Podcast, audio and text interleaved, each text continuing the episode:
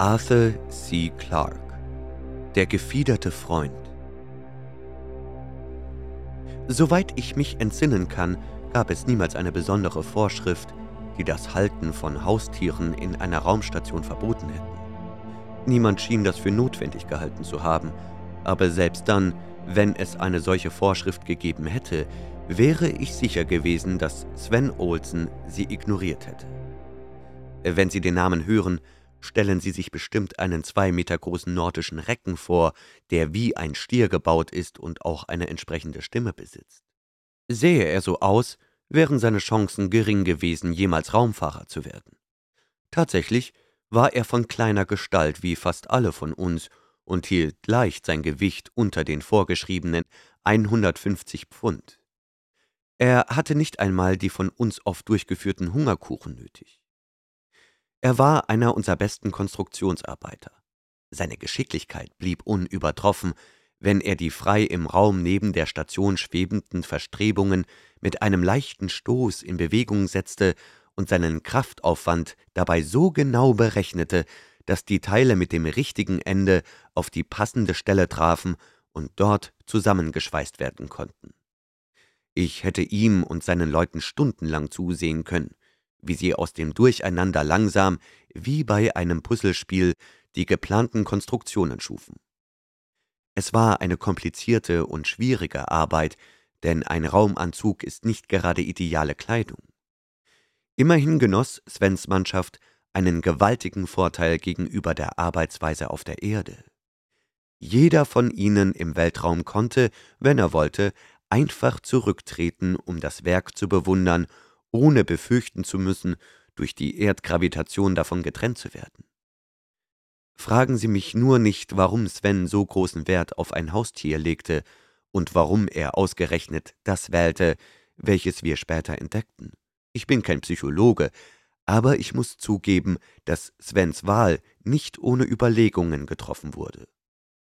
Claribel wog praktisch nichts. Seine Nahrungsaufnahme war gering und im Gegensatz zu allen anderen Tieren störte ihn die Schwerelosigkeit nicht.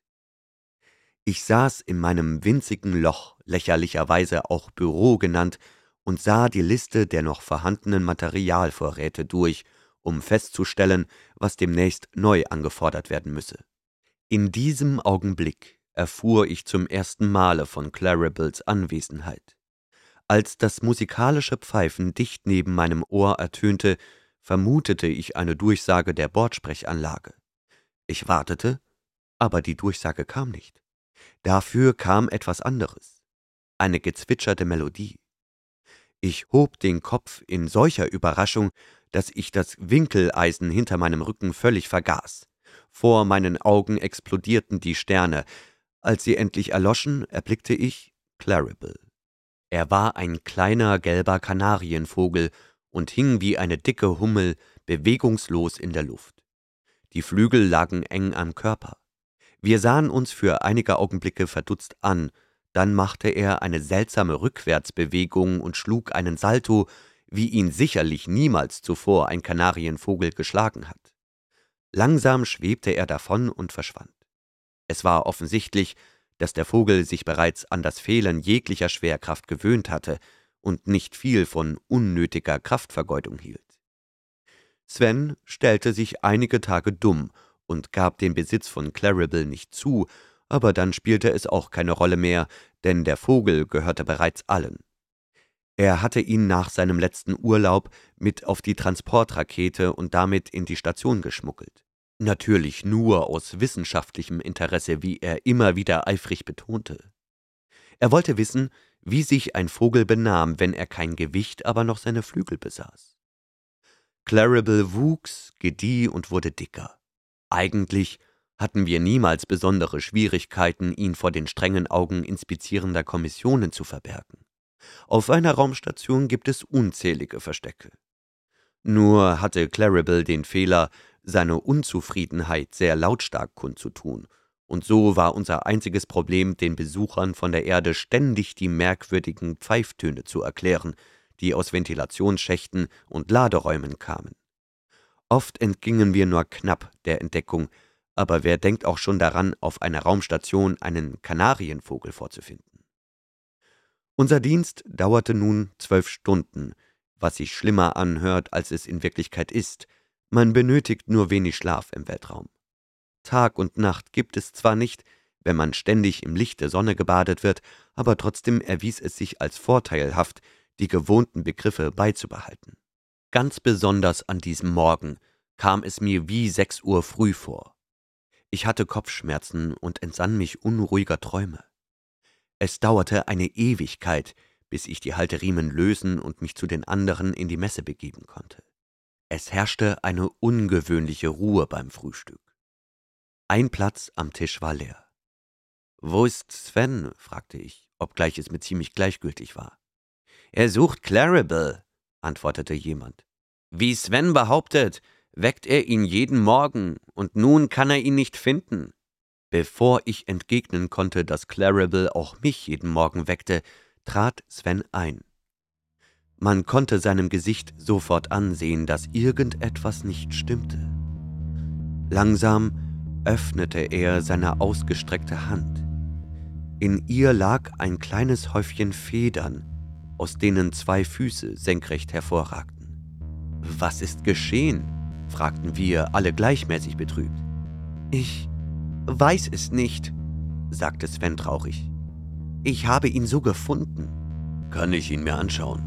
fragte Doc Duncan, unser Doc und Arzt. In angstvollem Schweigen sahen wir zu, wie er Claribel nahm, ans Ohr hielt und auf das winzige Pochen des kleinen Herzens wartete. Dann schüttelte er den Kopf. Ich kann nichts hören. Aber das beweist noch lange nicht, dass er tot ist. Ich habe noch nie in meinem Leben den Puls eines Kanarienvogels gefühlt, setzte er entschuldigend hinzu. Vielleicht hätte ein Schuss Sauerstoff gut, schlug jemand vor. Er zeigte dabei auf einen Zylinder nahe der Tür, dessen grüner Streifen ihn als Notvorrat kennzeichnete. Jeder stimmte bei und hielt den Vorschlag für eine gute Idee. Behutsam wurde Claribel in eine Sauerstoffmaske gelegt, die groß genug war, dem Vogel als Sauerstoffzelt zu dienen. Zu unserer freudigen Überraschung wurde Claribel sofort wach.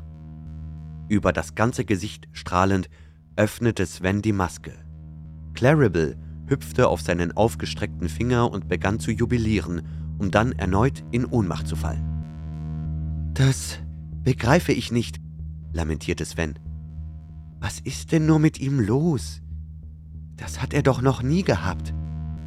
Während dieser ganzen Vorgänge versuchte ich mich an etwas zu erinnern, das mir aufgefallen war. Außerdem war ich noch so müde, dass ich kaum die Augen offen halten konnte. Ein wenig von dem Sauerstoff würde auch mir gut tun, aber bevor ich meinen Gedanken in die Tat umsetzen konnte, durchzuckte die Erkenntnis wie ein Blitz mein Gehirn. Ich wandte mich an den Ingenieur vom Dienst und sagte drängend, Jim, da stimmt etwas nicht. Die Luft ist nicht in Ordnung. Allein wie Claribel bewusstlos wurde, das erinnert mich daran, dass Bergleute sehr oft Kanarienvögel mit sich führen weil diese das Gas zuerst spüren. Unsinn, entgegnete Jim. Der Alarm wäre längst ausgelöst worden. Wir haben doppelte Anschlüsse, jeder vom anderen unabhängig. Eh, der zweite Anschluss ist noch nicht komplett, erinnerte ihn sein Assistent. Das rüttelte Jim wach. Er ging, ohne ein Wort zu sagen, aus dem Raum, während wir zurückblieben und warteten. Diskutierend reichten wir die Sauerstoffflasche herum, wie eine Friedenspfeife. Er kehrte zehn Minuten später mit einem nicht sehr intelligenten Gesichtsausdruck zu uns zurück. Einer jener Unglücksfälle, so erfuhren wir dann, die es eigentlich nicht geben durfte. In dieser Nacht hatte es eine Sonnenfinsternis gegeben, hervorgerufen durch den Erdschatten. Ein Teil der Luftreinigungsanlage war eingefroren, ebenso die Alarmanlage chemische und elektronische Ausrüstung im Wert von einer halben Million Dollar hatte uns einfach im Stich gelassen. Ohne Claribel wären wir tot gewesen.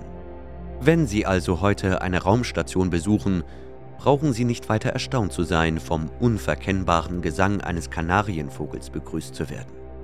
Im Gegenteil, Sie dürfen beruhigt sein, denn es bedeutet, dass Sie praktisch ohne Extraausgaben doppelt gesichert sind. Der gefiederte Freund von Arthur C. Clarke, gelesen von Benjamin Werner.